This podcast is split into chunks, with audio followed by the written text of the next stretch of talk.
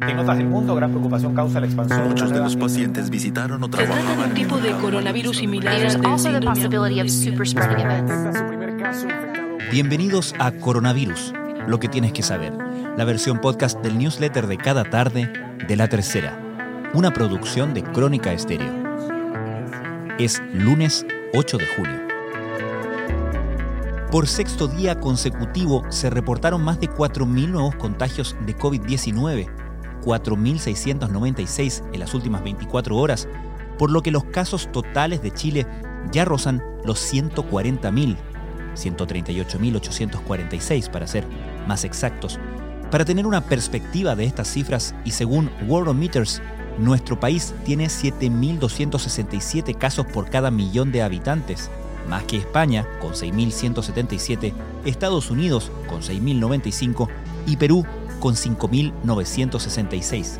También más que Reino Unido de 4.235 e Italia con 3.891 y Brasil con 3.267.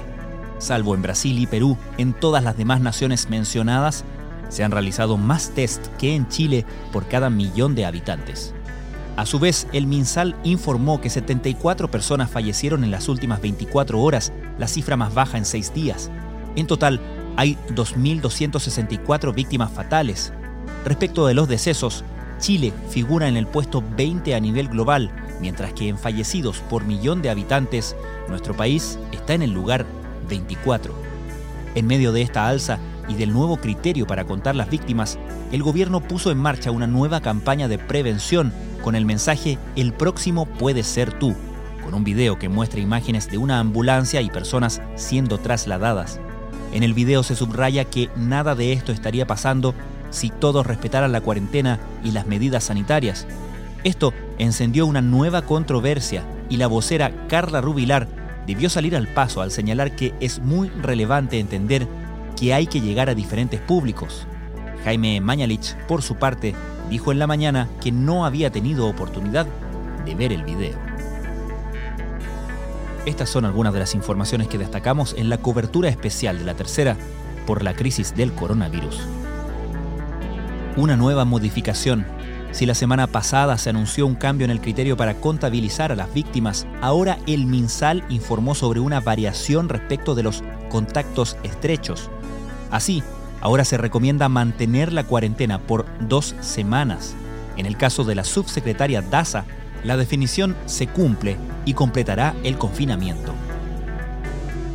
Precisamente respecto de la subsecretaria Paula Daza, en el gobierno se encendieron las alarmas al conocer el contagio de COVID-19 del conductor de la funcionaria pública, porque se abrió nuevamente un flanco tras la situación de Arturo Zúñiga.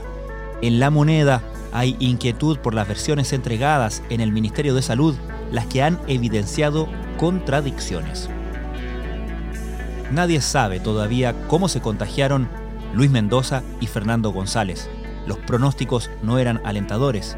Ella es asmática crónica e hipertensa y él sufre de diabetes y de insuficiencia cardíaca.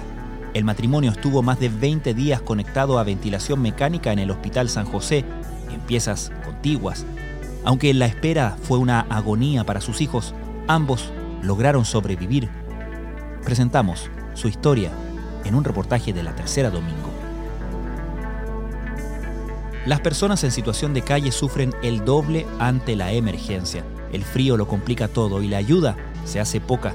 Entre todas las fracturas sociales que ha dejado en evidencia el COVID en Chile, el de las personas en situación de calle es una de las más amargas. Distintos países, la mayoría en el hemisferio norte, han comenzado su desconfinamiento en distintas fases y etapas. Cada nación tiene su propio método. Revisamos en un artículo de la tercera en qué consisten cada una de esas fases. Una de las herramientas más utilizadas para realizar reuniones o mantener contacto con familiares y amigos ha sido Zoom. Pero después de varias semanas, hay ocasiones en que las videoconferencias ya no nos resultan tan atractivas. ¿Cómo decir que no queremos sumarnos a un encuentro por Zoom? Nadie nos preparó para las clases escolares a distancia, que además han tenido lugar en un contexto de teletrabajo por la cuarentena y situaciones de estrés por el encierro y la incertidumbre respecto del avance del coronavirus, ¿a qué actitudes hay que poner atención o cómo podemos reconocer las emociones en los escolares? Tres expertos responden en práctico de la tercera. Esto fue Coronavirus, lo que tienes que saber, la versión podcast del newsletter de cada tarde de la tercera.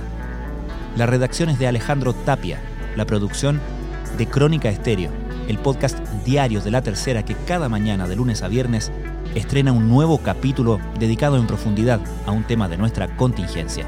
Soy Francisco Aravena, que tengan muy buenas noches.